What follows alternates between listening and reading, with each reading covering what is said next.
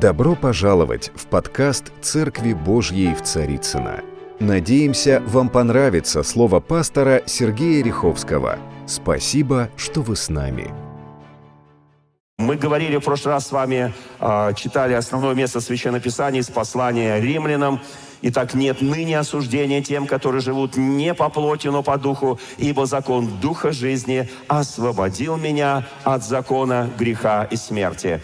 Это очень важно. Я назвал ту проповедь «Великая тишина», потому что в заключении проповеди я говорил о великой буре, когда ученики пошли вместе с Иисусом и на большой лодке пытались переплыть море, потому что Галилейское море. И с виду оно как озеро, и даже видно края. Но послушайте, если стоишь на небольшой горке на берегу, но это озеро мгновенно превращается вы знаете, вот то, что э, слово, которое мы тогда с вами использовались, такое водное трясение воды, это как землетрясение. Кто помнит, кто помнил слово, которое я говорил, э, этим словом называется одна из служб наблюдения за погодой. Как сейсмус. Вот это был мощный сейсмолог, это мощный сейсмус. Это было трясение земли и мощное движение воды. И они чувствовали, они погибают, а Иисус спал. Вы знаете, когда Иисус спит, нам кажется, мы погибаем. Но я вам скажу простую вещь, которая написана в одном из величайших псалмов Давида. «Не спит и не дремлет хранящий тебя Израиля». Послушайте, э, и нам он часто говорит в своем слове, что твое тело, оно как бы спит – но дух твой бодрствует. Я верю, что Иисус всегда бодрствует. Как человек во плоти, как человек, который стал, как Бог, который стал человеком, Он стал, как мы с вами, который нуждался во сне, который нуждался в отдыхе, который нуждался в еде, как и мы с вами нуждаемся в питье. Он во всем этом нуждался. Он был человек. Послушайте, но если наш дух бодрствует – когда мы спим, то может ли не бодрствовать его дух? И ученики говорят, мы, сколько раз мы попадали в эти бури? Сколько раз, ну кажется, я христианин, я столько лет иду за Господом. Ну, казалось бы, все схвачено, за все заплачено, да? Друзья мои, давайте честно скажем. Я хороший христианин. Скажи себе, я хороший христианин. Ну, не бойся, говорит, ну, ты хороший христианин, раз ты в такую рань, а в следующее воскресенье вообще в особую рань. И это не 5 утра, это 9 утра. Кто работает на, на производствах на, среди недели? Рабочий день в 8 начинается. Слава тебе, Господи, иначе в 9 придем без опоздания все. Тем более святое причастие. Это вообще, это вообще ни о чем, да? 9 часов это уже все. Вы знаете, драгоценные мои, но когда мы говорим о принципах, Христос спит на корме. Ученики, они находятся в таком стрессе, они перепуганы. Они видят, что он не просыпается. А если кто-то представляет себе эту лодку, то корма – это особое место, где можно спать в любую бурю. И Христос избрал именно это место, показав, что можно во время бурь быть абсолютно спокойным. И я вам скажу простую вещь. Даже если бы они его не разбудили, даже если бы он не проснулся, даже если он не сказал бы им, маловеры, чего вы испугались, и не повелевал бы ветру и волнам – никто бы из них не утонул. Но даже если бы лодка разбилась, давайте представим себе такую ситуацию. Кто помнит путешествие апостола Павла, когда он путешествовал по Средиземному морю в Рим, и их корабль разбился. И Господь сказал, корабль погибнет, а люди все спасутся. Вы знаете, не надо жалеть, когда разбиваются корабли. Важно жалеть, когда разбиваются люди. Для Господа самое важное – это люди. Потому что земля и все дела на ней в один не очень прекрасный день для грешников сгорит. Так говорит Священное Писание. Каждый христианин, который рожден свыше, он имеет надежду и будущность. Будущность и надежду. И мы не погибнем. Слава нашему Господу. Я верю, что нам придется очень многие вещи сделать. Вы знаете, здесь же в этой восьмой главе послания к римлянам кое-что еще написано. Я хочу это прочесть. Ибо живущие по плоти о плотском повышают, помышляют, стих 5, а живущие по духу о духовном. Смотрите, какое он проводит различие. Человек живет по плоти, думает о плоти, озабочен только плотью, и у него помышления тоже плотские. А человек, который живет по духу, он о духовном помышляет. У него помышления другие. Он может спокойно быть на борту вот этого корабля, вокруг которого волны, девятый вал, и быть спокоен. А человеку, который помышления плотские, он может просто идти по улице, когда штили благодать, когда ни одно в ветеринке, когда прекрасно светит солнце, и он будет бояться всего. Почему? Потому что главная забота – плоть, а для христианина главная забота – дух. Это разница огромная. И дальше написано, помышления плотские – суть смерть. Это не просто проблема. Это не просто твоя проблема, что ты думаешь о плотском, сосредоточился на плотском, сфокусировался на плотском, и у тебя вот, вот, вот эта боль тебя тревожит больше всего. Нет, здесь написано в шестом стихе, помышления плотские – суть смерть. Мы никто не любим слово «смерть». Нам всем хочется нормально пожить, сколько Господь отмерил. Смерть – это о, смерть, где жало твое, ад, где победа твоя, они впились в окровавленное тело, висящее на Голговском кресте нашего Господа и Спасителя Иисуса Христа. И Он победил смерть. Давайте это помнить. И здесь написано о помышлении духовные, жизнь и мир.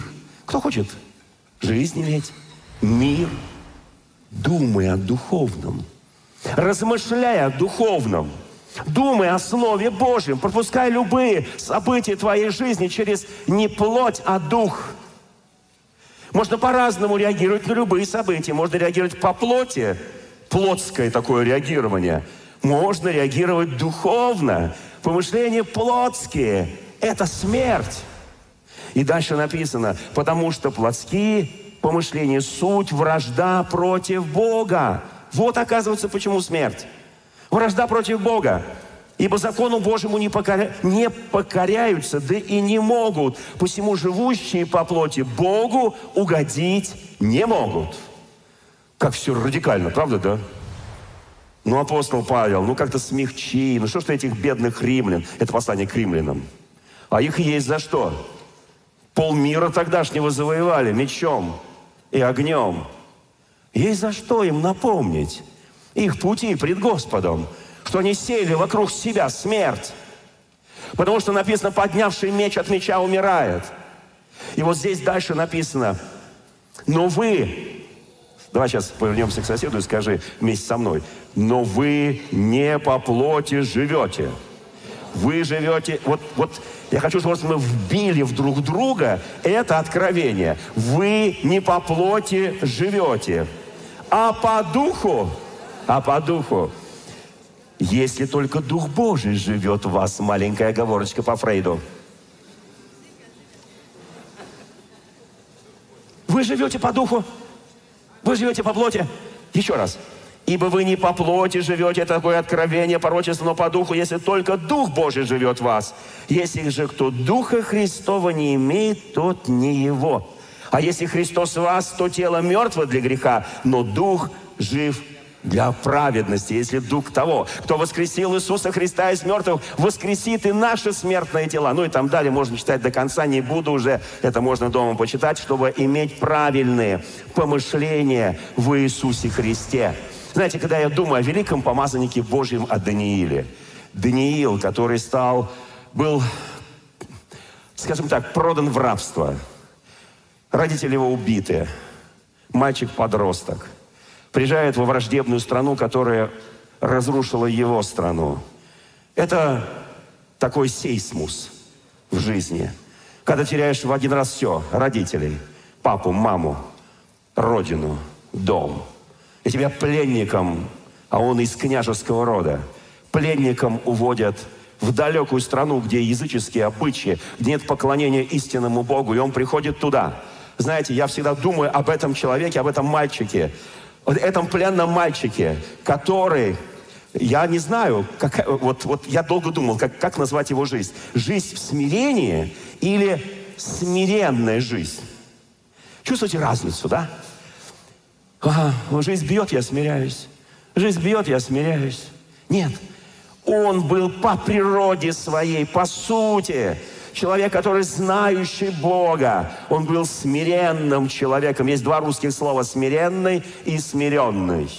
Поднимите руку, кто знает, что означает слово «смиренный». Руку поднимите. Слава Богу. А кто, кто знает, что означает слово «смиренный»? Богатый, великий, могучий русский язык. Это колоссальная разница. Казалось бы, две точки, буковка «ё». Точечки всего над буковкой «е». Буковка «ё». Смиренный – это которого взяли, зауздали как коня, как мустанга, надели на него все необходимые уздечки и смирили его под крепкую руку наездника, или били и смирили его, и он стал смиренным. То есть его заставили смириться. А смиренный человек – это природа человека, это его христианская, духовная природа. Это колоссальнейшая разница. Друзья мои, я верю, что мы здесь, в этом зале, все мы смиренные. Может быть, над кем-то Бог особо поработал? с уздечкой, там, не знаю, с плеточкой. Возможно, допускаю, что это так. Допускаю, что поработал, допускаю, что еще работает. Допускаю и скажу, слава Богу. Потому что сам бы я никогда не стал смиренным. Мне нужно пройти вот это, потому что я такой активный, я такой... Я, я всегда вот... Баба-яга всегда против. А я верю, что люди будут спасаться даже такие. Я верю, что у Бога есть всегда милость. Потому что написано в Священном Писании, милость превозносится над судом. Я верю в Божью божественную милость. Вы знаете, друзья мои, он прошел путь от пленного мальчика до премьера большого, огромного государства, целой империи. И он стал не только премьер-министром, а главою, вот это сейчас мне здесь произнести будет очень сложно, чародеев и магов. Вот я многие святые так сейчас отреагировали, говорят, как это так? Это же Даниил, Божий пророк. Ага. А вы знаете, ему царь говорит, дорогой, ты не только премьер-министр, а он будет премьер-министром при нескольких императорах, при нескольких царях, а ты еще возглавишь всех магов, колдунов и чародеев. Вы представляете? Вот представляете, да? Вот мне бы так сказали. Уважаемый епископ, у нас в России освободилась одна лавочка, вот, там должность одна, глава магов и чародеев и волшебников. Как насчет?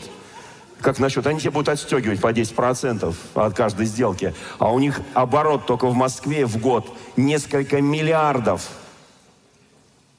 Послушайте, друзья мои, у нас столько вызовов сегодня стоит перед церковью. И, вы, и если бы я согласился, вы меня бы сегодня уже побили бы камнями. Ну, духовными камнями я имею в виду. Как это так? Как это так? Это как это так? Понимаете? Это я сейчас, я сейчас не буду о Данииле проповедовать. Просто он был смиренный. Он когда рос в позиции и в должности, и стал премьер-министром, и стал главой всех вот этих вот э, потусторонних сил, он оставался таким же смиренным. И он никогда не почитал себя выше царя, выше Бога. Послушайте, это очень важное смирение. Он умел двигаться вперед. Он умел изменять этот мир. Он его изменял в пользу Бога. Послушайте, я за то, что наступило время в нашей стране. Я тут прочел одну статью, каким будет Россия. Я прям сегодня утром прочел. Аналитическая статья большая в европейском журнале. Называется «Каким будет религия, какой, какая религия будет в России в 2050 году?»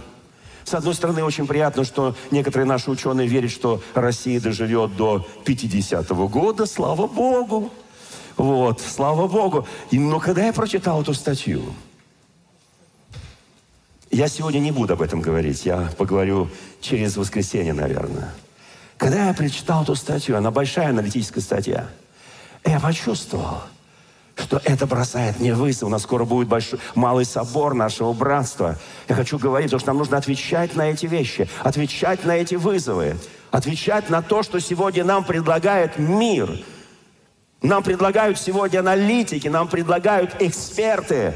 И они совершенно... Нет, там есть большая роль, то, что Россия станет в большей своей части евангельской. Как много нам работать придется с вами. Но вы знаете, друзья мои, я хочу кое-что сказать сейчас, очень важное. Когда мы начинаем движение, когда мы начинаем движение вперед, когда мы начинаем движение с Богом, мы должны прекрасно понимать, есть колоссальные сферы. Мы на протяжении многих-многих лет посвящали себя, наши церкви посвящали себя, помощь в реабилитации наркозависимых, алкозависимых, социально необеспеченных и так далее. И мы весьма преуспели. Евангельское движение России, оно в топе, оно лучшее в этих направлениях. Никто пока даже близко не подошел. Послушайте, все отлично. Но когда я сегодня читаю свежие новости, свежие события. И позвольте, я это сейчас тоже прочитаю. Я сейчас говорю о помышлениях. О чем мы мыслим? Помышления плотские или помышления духовные? Когда мы говорим о мыслях, смотрите, что говорит Священное Писание в притче в 23 главе 7 стихом. «Потому что каковы мысли в душе человека, таков он сам». Каковы мысли? Они формируют образ жизни. Потому что мысли, они приходят. Потому что написано в притче, 18 глава, стих 21. Смерть и жизнь во власти языка, а язык оттуда.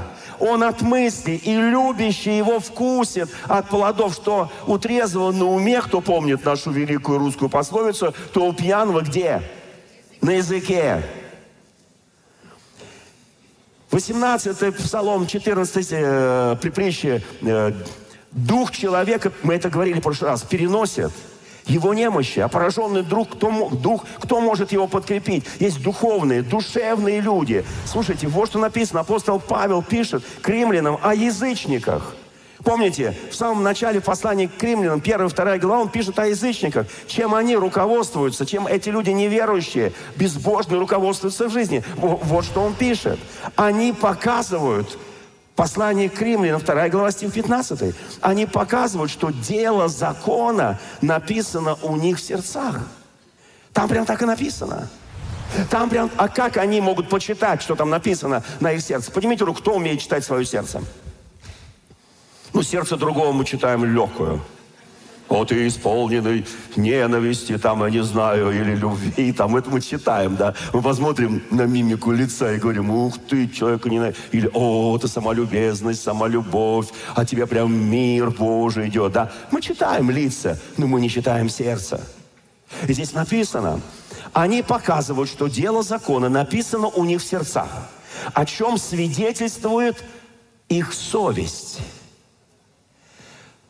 У кого есть совесть, поднимите руку, совесть, совесть. Второй этаж, совесть у всех, все со совестью. Слава Богу! Совесть у всех. Аминь, аминь, аминь, аминь. А то многим, я однажды, я однажды проповедь слушал.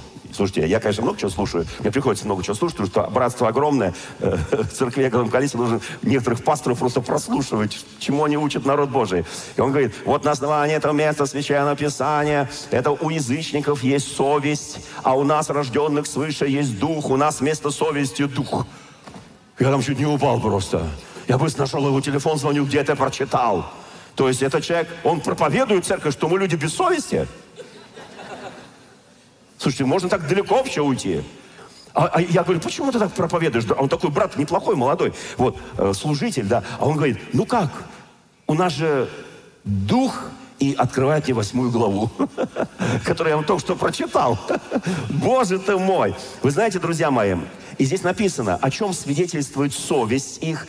Успокою, у христиан самая хорошая, чистая совесть, не сожженная. И мы, о чем свидетельствует совесть их и мысли их? Это о язычниках. И какие мысли, интересно, как они их считывают, то сердце? То обвиняющие, то оправдывающие одна другую, то обвиняющие, то оправдывающие. Кто, кто был когда-то язычником, помните, да? Чем такое сморозишь, да? И те мысли говорят, ну ты даешь, ну ты... Все, у тебя все, у тебя проблемы начались. И ты говоришь, да, ему мысли обвиняет, обвиняет. А потом ты сделал что-то доброе, тебя оправдывает. Вот за это доброе, тебе Бог простит это злое. Ну и так далее. А то обвиняющее, то оправдывающее. В день когда Господь будет судить тайные дела человеков. Вот то, что написано в сердце. Вы знаете, послушайте, Павел пишет в послании к филиппийцам, во второй главе, второй стих. «Дополните мою радость, имейте одни мысли и ту же самую любовь, будьте единодушны и единомысленны». Он умоляет христиан. Послание к евреям в 8 главе, в 10 стихе апостол Павел пишет, вложу законы мои в мысли их и напишу их на сердцах их, и буду им Богом, они будут моим народом. Откуда начинаются мысли? Мысли, мысли. Вложу, напишу на сердце, вложу в их мысли, и у них будет правильный поток сознания, правильный поток мыслей. Послушайте, потому что помышления плотские – суть смерть, помышления духовные – жизнь и жизнь вечная. Слава нашему Господу! Вы знаете, дорогие мои, тут меня у нас очень много церквей нашего братства в городе Пермь. Пермяки есть здесь у нас в зале? Может, кто-нибудь когда-нибудь родился в Перми? Нет? Есть, есть пермячка, есть, слава Богу. Несколько дней назад глава Следственного комитета города Перми, полковник юстиции – возглавлял управление с 2018 года, повесился у себя дома. Он оставил записку, которую адресовал не родным и близким. Я бы не считал, если бы он адресовал родным и близким, есть что-то интимное, нет, надо иметь совесть, чтобы не вмешиваться в это. Но он адресовал эту записку. Кто читал эту записку? Может быть, кто-то читали, да? Одна рука.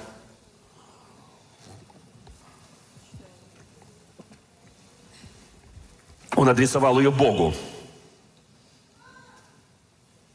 Не родным, не близким, не подчиненным, не начальству, не главе Следственного комитета Российской Федерации. Он адресовал ее Господу Богу. Это редкий случай, когда прежде чем совершить акт самоубийства, самоубийца адресует записку Богу – знаете, я, я сейчас ее прочитаю. У меня, когда я прочитал это, мне такая ревность пришла. За людей, которые работают в прокуратуре, в Следственном комитете, в Росгвардии, в полиции, в спецслужбах. Ну, такая пришла ревность. Я говорю, боже мой, мы спасаем людей, которые, ну, реально уже там вот дьявол их добивает наркотиками, там, не знаю, алкоголем, там, еще чем-то там добивает, какой-то распущенный и так далее. Это, казалось бы, сильные люди, офицеры. Русские офицеры. Их просто дьявол ловит на другом, убивает. Это люди, он пережил, он когда-то расследовал, помню, там у них сгорел какой-то там ночной клуб, там какая-то вишня. Вот он вел следствие, он видел эти трупы, он видел этих сожженных людей там у них что-то еще было. А это вот через несколько дней после того, как студент первого курса Пермского университета, шесть человек убил в своем университете и 40, по-моему, с чем-то ранил. Он просто пришел, первокурсник, он пришел и начал стрелять. Кто-то говорит, он сошел с ума, может быть. Я не знаю, я не следователь, там нужно проводить экспертизы. Он выжил. И с ним сейчас работают следователи. Но тот человек, который должен с ним работать, он повесился. И вот что он написал. Пожил, читаю его записку, пожил достаточно, Господи Иисусе Христе. Я читаю, соблюдая орфографию, как он писал. Прости меня грешного за все прогрешения мои, вольные или невольные. Грешен и виноват я пред Тобою. А в чем то тебе ведомо. Помилуй меня, раба твоего недостойного. Вот эта записка. В этой записке вместилась вся его жизнь, чуть больше 40 лет на этой земле. Он написал Богу, он не обвиняет Бога ни в чем. Он, наоборот, говорит Богу, что столько прегрешений, столько грехов – и вольных, и невольных, грешен, виноват, я пред тобой. Ведано только тебе. У него не было места, где он мог прийти к священнику, в церковь, как свою семью, освободить свою душу, покаяться, исповедоваться, очиститься. Знаете, как это важно любому человеку, неважно, какую позицию, какую он должность занимает. От простого разнорабочего до президента страны – У любого человека есть вольные, невольные, есть в чем просить Господа. Есть плотские мысли, есть духовные, есть мысли, которые просто как бегут. Одна оправдывает, другая обвиняет тебя. Разве мы это не проходили? Разве тебе не шептал на ухо дьявол? Ну видишь как? Запутался, все, у тебя жизнь в тупике. Один единственный выход – это вот веревка, вот мыло. Нет, это не выход. Это не может быть выходом. Его добили его мысли, которыми он ни с кем не делился. Я не знаком был с ним. Я знаю многих людей во власти, облеченных чинами и прочее, но я не был с ним знаком. Потому что он в Перми, я в Москве, хотя я много раз был в Перми, и мы там э, оформляли огромные наши здания и прочее. Послушайте, но для меня сегодня это боль моего сердца, что этот полковник, человек, который был следователь, который расследовал преступление, убийство, он не смог справиться, совладеть со своим духом. Потому что в его дух вошли помышления, суть которых смерть. Услышьте, церковь драгоценная, как мы должны сейчас, не знаю, просто волны евангелизации, волны благовестия, как мы должны направить наше благовестие на силовые структуры, на чиновников, Потому что сколько их за эти годы покончило жизнь самоубийством. И их ничто не могло спасти. И никто, потому что есть один единственный Спаситель, имя Ему Иисус Христос. И только Он может спасать. И только Он может услышать человека. И только Он может войти во внутренние переживания духа человеческого и дать ему ответ, и дать ему будущность и надежду. Не должны погибать люди от того, что им дьявол что-то нашептал на ухо и сказал, все, твоя жизнь закончена. Христос нам предлагает жизнь даже в бушующем море. Он успокаивает своих учеников, которые уже как бы вылетали из этой лодки, потому что это был сейсмус, это был страшный шторм. И он говорит, успокойтесь, маловерные, я с вами в лодке, вы не погибнете. Какие бы, послушайте, братья и сестры, какие бы бурные волны не были в нашей жизни. Волны, которые были у Ионы, помните, да, когда он был в очреве кита. У Иова, когда он потерял в один день все. Какие бы бурные волны не были в твоей жизни, надейся. Вот мы сейчас пели псалом в конце, прямо перед проповедью. Надейся на Христа, держись за Христа, держись за Него. Я не знаю другого пути пути. Я не знаю, как поднимать падших без Христа. Я не знаю, как давать будущность и надежду без Христа. Только один источник – Христос. Только один источник – Дух Святой, который дает тебе и мне будущность и надежду. Потому что закон Духа жизни освободил меня от закона греха и смерти. Я очень хочу, чтобы Дух Святой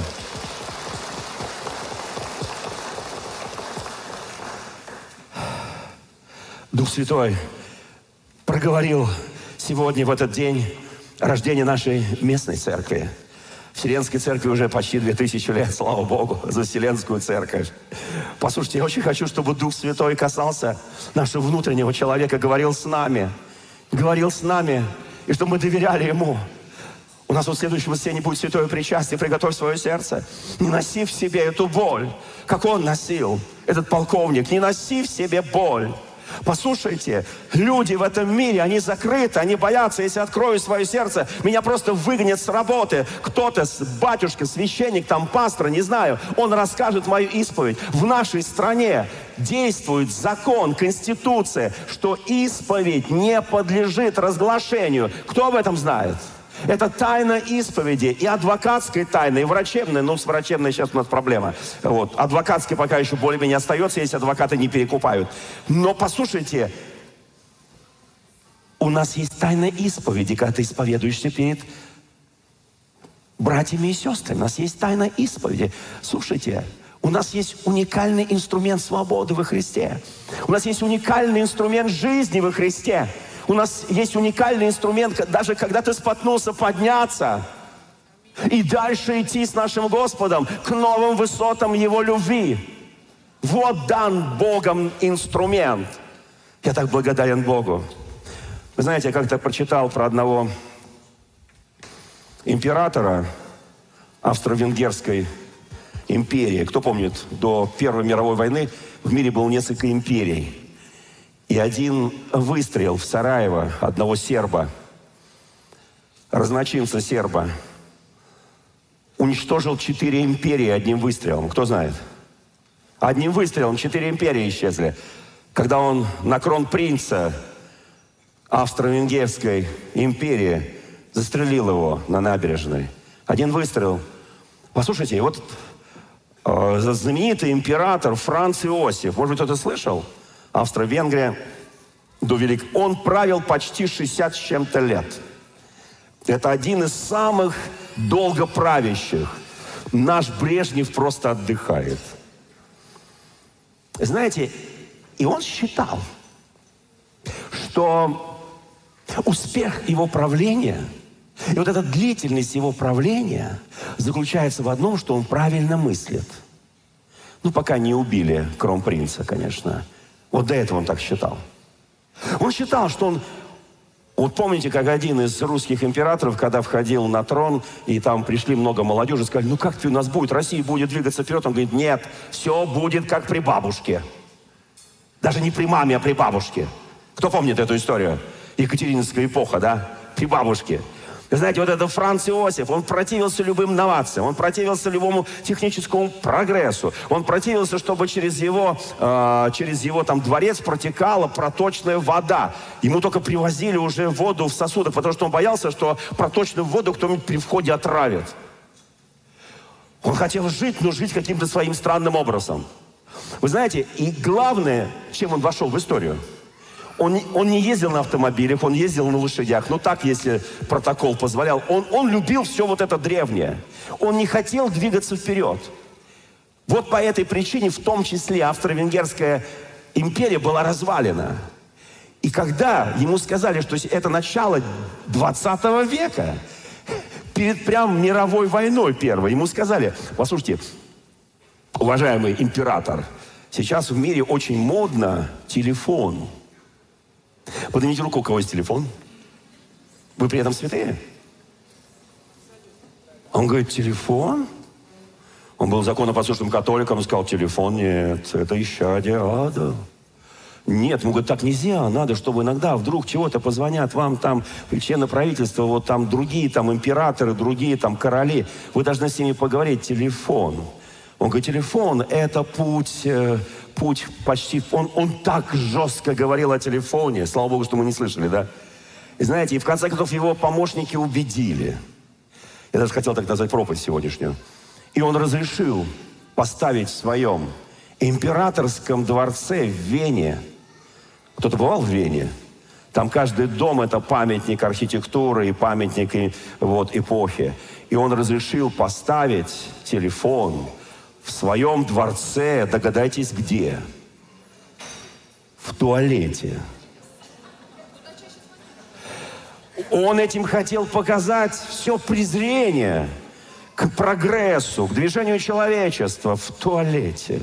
И он, вы понимаете, да, и туда приходили какие-то там короли соседних стран, там, не знаю, министры, говорили, уважаемый, э, уважаемый император, нам нужно позвонить, у вас же, вы же император Великой Империи, нам бы телефончик. Он говорит, проблем нет.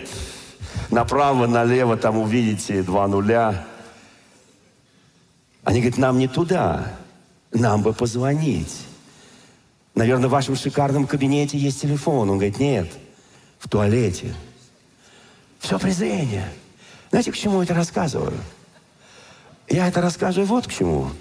Потому что телефон, интернет, социальные сети, для кого-то кто-то скажет, но это, это вот, вот дьявол этим пользуется. Послушайте, я знаю, что без великого божественного вмешательства у нас не было ни телефона, ни интернета, ни социальных сетей.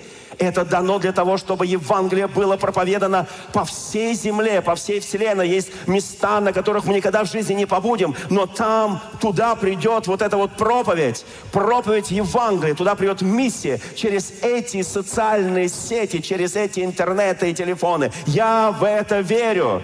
Не надо пренебрежительно относиться. Вы знаете, есть такой приборчик, который называется катафот. Катафот. Слышали такой прибор, катафот?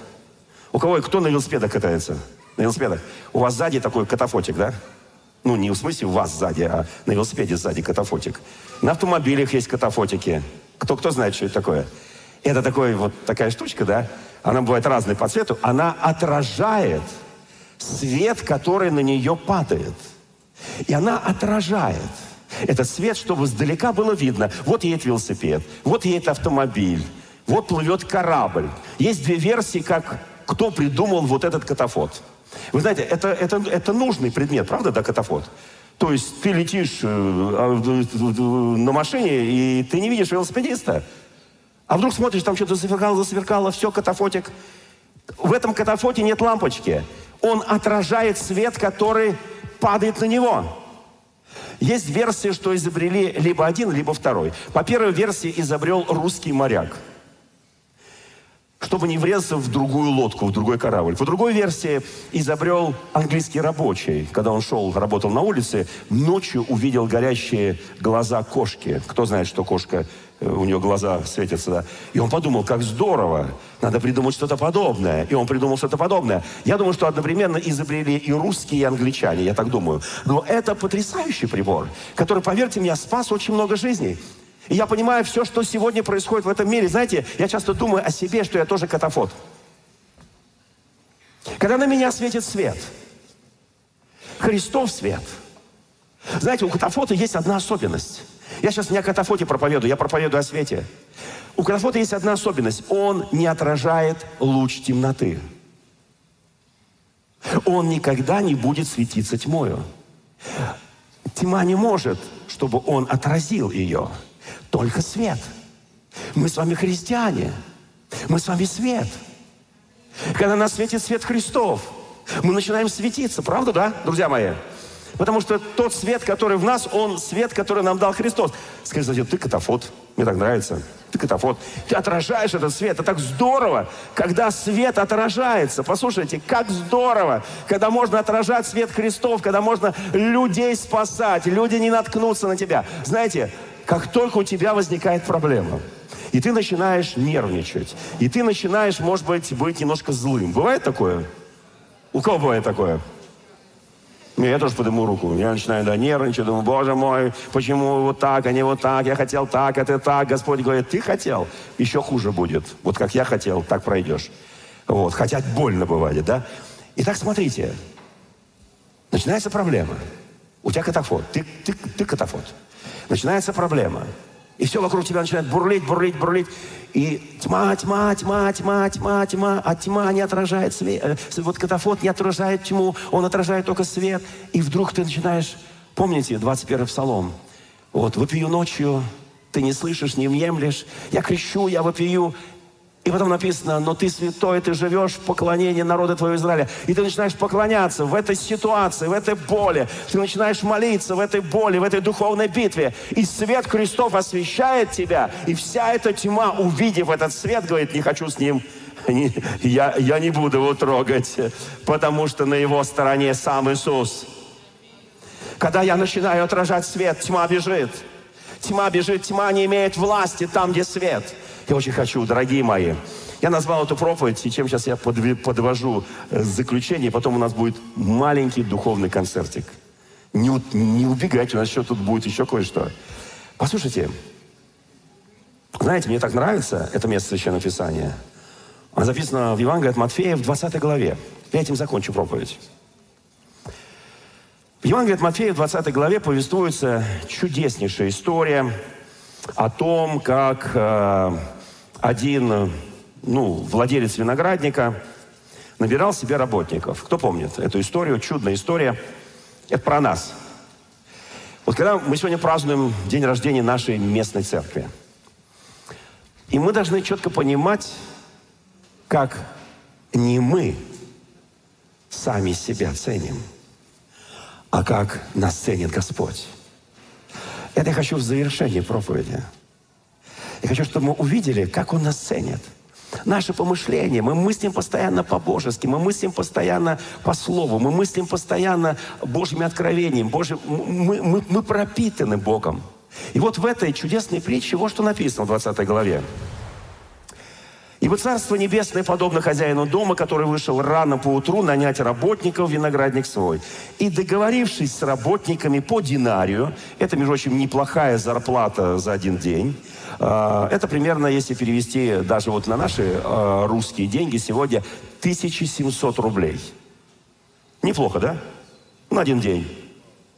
Там обрезать пару веточек на винограднике, там что-то там прополоть. Я сейчас имею в виду сельскую местность, я не имею в виду Москву. Москвичи сразу так это надули губы. 1700. Вы о чем, пастор? Какие? Мы сегодня пожертвовали больше каждый. Я к тому, что если не дожертвовали, можно еще пожертвовать. Вот, если хотя бы до динария не дотянули. Вот. И договорившись с ними, вот, по динарию, послал их виноградник раненько утром. И они начали работать, работать. Потом он видит, что до вечера не управляемся. И там написано, что выйдя около третьего часа, увидел стоящих праздно на торжище. Им сказал, идите вы виноградник. Они говорят, что будем мы иметь? Он говорит, тоже я вам дам динарий, все нормально. Вот. Опять вышел около шестого часа, потом у девятого часа и сделал то же. И, наконец, выйдя около одиннадцатого часа, уже ближе к вечеру, это не наши 11 часов, чтобы мы понимали, да, он нашел других стоящих праздных. Знаете, до вечера народ стоял, искал. Вот кто помнит, несколько лет назад там есть, допустим, по Ярославке, вот особенно по Ярославке, да, и там стояли сотни, толпы людей, ребят там из Средней Азии, которые говорят, возьмите, они подбегали, ты тормозил, подбегали к твоей машине, пожалуйста, и днем, и ближе ближе к вечеру, ну, хоть немножко нам заплатите, да? Кто помнит эти времена, да? Ну, там на Ярославке много чего стояло. Я просто одно время жил в Мытище, там часто ездил, да. Вот. И здесь написано, смотрите, наконец, он нашел поздно вечером. Они говорят, никто нас не нанял. Он говорит, идите и вы, виноградник. И что следовать будет, то я вам и дам. Итак, смотрите, есть воля наша, есть воля Господа. Есть воля хозяина виноградника. Потому что написано в 15 главе Евангелия от Анна, что он есть виноградная... Мы виног... Он виноградная лоза, да? А мы кто? А мы ветви. А мы там, на это он виноград, он владелец этого виноградника. И дальше написано, когда же наступил вечер, все они сделали, и э, господин говорит, позови э, всех работников, я дам им плату, и начав от последних до первых. Я хочу сейчас особо сказать, он начал давать зарплату не сначала, кого он начал с утра, а те, которые пришли под вечер и работали всего часочек или полтора часа. Он начал с них. И они подходят такие, знаете, ну, поработали полтора часа, они особо-то много не ждали. И вдруг они не верят своим глазам. Он им дает динарий. Я представляю, как они схватили этот динарий. Говорит, мы отстояли большую часть дня. Мы тут немножко поработали, он нам дает динарий. Это как будто мы весь день. Они взяли. А те, которые пришли около там, не знаю, там девятого часа, там шестого смотрят, так, опа, а сколько же нам? И уже у них начался вот это арифмометр, они уже умножают, они уже умножают так, так, так, так. Ага, если вот это, то нам вот это, если вот это, вот нам 20% больше, 40% больше. Они уже все умножили, стоят, ждут. И подходят те, которые пришли предпоследними. Он им тоже дает динарий.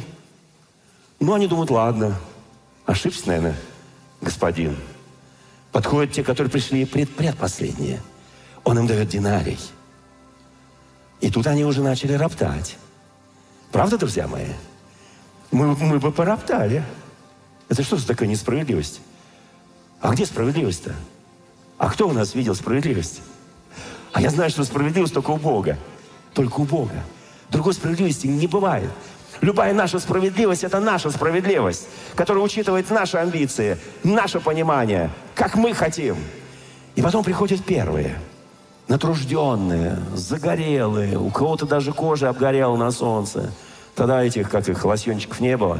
Вот, вот все так, они подходят, у них уже мозоли на руках, они протягивают руки за зарплатой – они уже все умножили на 4. Потому что, помните, было 4 захода. Они уже все умножили. И вдруг он кладет ему в протянутую руку динарий. 1700. Они говорят, и вот тут они уже не говорят. А они тут А они тут роптать на хозяина. Мы эти последние работали всего один час, а ты сравнил их с нами, перетекшие, перенесшие зной всего дня. Он им сказал, друг, я не обижаю тебя. Разве не за динарий мы с тобой договаривались рано утром? За динарий. Возьми свое и пойди. А я же хочу дать этому последнему то же самое, что и тебе. Разве, говорит Господь, я не властен в своем делать то, что я хочу? Или глаз твой завистлив от того, что я добрый? Так будут последние первыми, и первые последними, ибо много званных, а мало избранных. Слушайте, я хочу, чтобы в нашей церкви все были равны. И те, кто пришли недавно, и те, кто пришли где-то посерединке, и те, кто пришли там чуть-чуть, когда мы отчалили от берега. Послушайте, те, кто с самого начала, с первого дня. Вы знаете, у нас у всех награда-то одинаковая. И эта награда называется спасение. Эта награда называется вечность. И не завидуй никому. Если ты скажешь, ну он всего тут один час сидит в церкви, всего там, не знаю, один год какой-то. Слушайте, до сегодня в современной России отсидеть год в церкви – это уже подвиг. Отсидеть пять лет – это вообще подвиг, это уже такой сверх. А десять, десятку, а пятнадцать, а двадцать, а двадцать пять. Послушайте, у нас у всех есть по динарию. Слава нашему Господу! Я очень благодарен нашему Господу Иисусу Христу. И в следующее воскресенье на Святом Причастии я буду говорить о фарисеях. По знаменитой одной главе Священного Писания, где написано «Горе вам, книжники, фарисеи и лицемеры, приготовьтесь». Кто-то подумает, фарисеи это где-то в Израиле. Да нет, друзья мои, намного ближе. И как их победить? Это самое главное. Аминь. Благослови тебя Господь. Дорогие друзья, спасибо, что были с нами. И до встречи на следующей неделе на подкасте «Церкви Божьей в Царицына.